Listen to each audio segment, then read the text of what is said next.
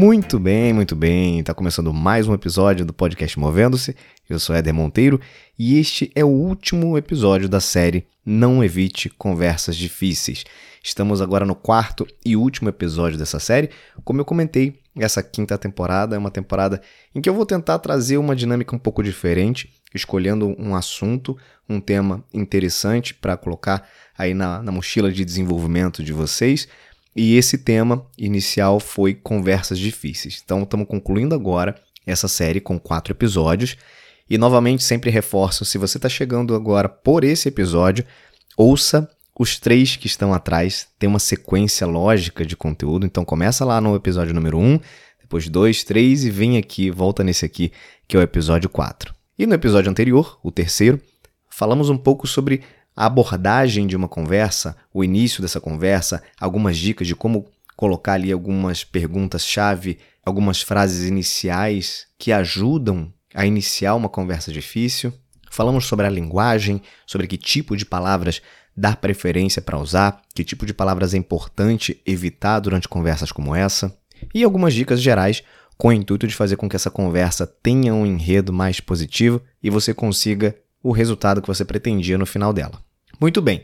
E agora a gente vai dar continuidade nessas dicas de condução da conversa, mas antes eu queria compartilhar com vocês aqui um depoimento de uma ouvinte desses episódios anteriores que me escreveu um, uma mensagem contando um pouco sobre uma conversa difícil que ela precisou ter e eu resolvi compartilhar aqui com vocês porque achei super bacana o exemplo e tem muito a ver com o que a gente já conversou até agora aqui.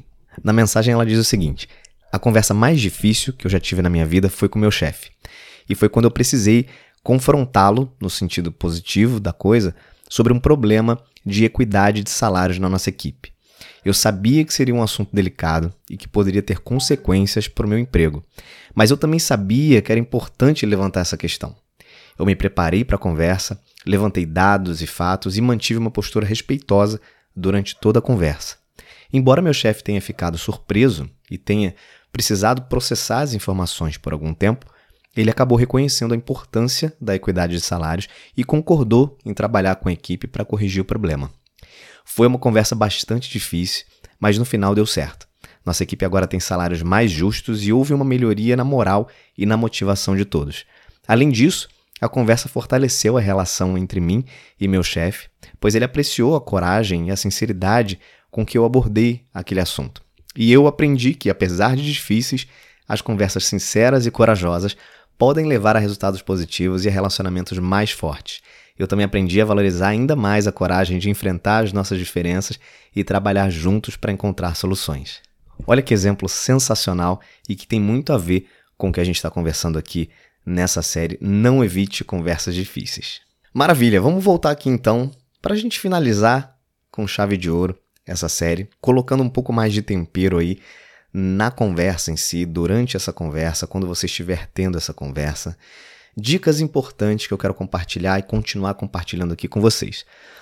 Uma delas é desacelere e ouça. Muitas vezes, pessoal, nessas conversas, podem ser que os ânimos comecem a ficar um pouco mais exaltados seja da parte do interlocutor, da outra pessoa que está ouvindo, seja por sua parte em si. Mas para evitar que as tensões aumentem, é recomendável, nesses momentos, tentar diminuir o ritmo da conversa, diminuir a cadência, fazer uma pausa, por exemplo, antes de responder a outra pessoa, dependendo da, da, da questão, da pergunta, vai te dar uma chance maior de encontrar as palavras certas. E aí a tendência de você desarmar uma emoção negativa naquele momento é bem maior. E nesse momento é fundamental que você ouça de fato o que, que a outra pessoa está falando. Né? A gente já, já comentou sobre isso em alguns outros momentos. Então, ouvir o que a pessoa está falando vai te ajudar a abordar os assuntos certos e a colocar as palavras da melhor forma. E aqui é fundamental uma coisa: certifique-se de que as suas ações elas reforçam as suas palavras, ou seja, o seu comportamento, a sua atitude reforça também as suas palavras. Por exemplo, dizer que você está ouvindo enquanto você fica mexendo no celular é um insulto para outra pessoa que está conversando com você. Outra dica importante: devolva algo. O que é devolver algo? Se você está iniciando uma conversa que pode colocar outra pessoa em uma situação difícil ou vai tirar algo dela de alguma maneira, Pergunta para você mesmo: tem algo que eu possa retribuir? Né? Se, por exemplo, você está num papel ali de, de liderança, de gestor, gestora, e está demitindo alguém que trabalha com você há muito tempo. Você poderia dizer, por exemplo, oferecer nesse momento, eu escrevi aqui uma forte recomendação para você, e eu queria saber se você gostaria de ver, se você aceita levar isso com você. Né? Aqui um exemplo. Ou se você precisa dizer para o seu chefe que você não pode assumir uma, uma tarefa específica, então sugira uma alternativa viável. Devolva algo. Seja construtivo. Ninguém quer problema. Ninguém quer receber problema. Então, propor opções vai ajudar a outra pessoa a também ver uma saída, e isso sinaliza respeito durante essa conversa, que tende a caminhar para um lado mais positivo. Aí você pode me perguntar o seguinte, tá, Éder, mas e sim, e se nada do que eu planejei aqui, nada do que a gente está ouvindo aqui de você der certo na hora e a pessoa tiver uma reação muito negativa durante essa conversa? Se a coisa é, praticamente sair do controle, o que, que eu faço? Primeira coisa, gente, um negocinho chamado empatia. Quando alguém começa a conversar negativamente com você e de alguma forma se exaltar e, e, e não conseguir compreender aquilo e começar a querer tornar aquilo algo muito negativo, tenta ter um exercício de empatia nesse momento e reconhece a dor daquela pessoa. Tá? Que ainda que não seja legítima na sua opinião, ou que você não concorde com a forma como ela está reagindo, ela está reagindo por conta de alguma coisa, por conta de eventualmente algum gatilho que foi acionado ali, emocional. Então, reconhece essa dor e tenta colocar um pouco mais de calma nessa situação. É, ser específico ajuda demais nesses casos, gente. O que é ser específico? É fornecer exemplos concretos exemplos detalhados do comportamento ou da ação, da, da questão que foi abordada ali. E manter o foco no comportamento em si, não na pessoa. Aquilo que falamos também, evitar acusações pessoais, manter o foco naquilo que é mais importante, aquilo que precisa ser melhorado. Falar sobre o impacto e explica como é que aquele comportamento afeta não só você, mas as outras pessoas. Então o objetivo ali não é ficar criticando a pessoa, é fazer com que ela entenda que aquela ação ou que aquele contexto ali do qual ela faz parte tem um impacto e afeta você e afeta outras pessoas. É importante que isso fique claro. E muito a ver com empatia também, escutar e validar os sentimentos. Deixa a pessoa expressar a frustração dela e valida, valida esses sentimentos, mesmo que você não concorde. Né? De novo, mesmo que você não entenda que aquela abordagem é a melhor, é a mais adequada, mas procura validar aquilo. E enfatiza o objetivo positivo daquela conversa. Ou seja, esse feedback, essa conversa que você está tendo, no final das contas, tem um propósito de ajudar vocês de alguma forma, de ajudar você, de ajudar a própria pessoa a crescer como indivíduo, a crescer pessoalmente. E você, do seu lado, também procura ficar aberto a feedback. Deixa claro que você está à disposição para ouvir, para considerar o contraponto que aquela pessoa tem, porque muitas vezes pode ser que surja alguma informação ou alguma percepção do outro lado que também pode ser útil para você, para o teu desenvolvimento. E se no final disso tudo, ainda assim, você perceber que a conversa está totalmente fora do controle, a melhor coisa a fazer é parar aquela conversa naquele momento e dizer o seguinte: olha, eu estou entendendo que esse não é o melhor momento para a gente conversar, a gente vai parar por aqui, vamos remarcar essa conversa num outro momento no momento em que você estiver com a cabeça um pouco mais fria, porque eu acho que vai ser melhor para todos nós, acho que vai ser muito mais produtivo. Então, fica tranquilo, fica tranquila, a gente vai remarcar essa conversa. E pronto. Deixa a poeira baixar.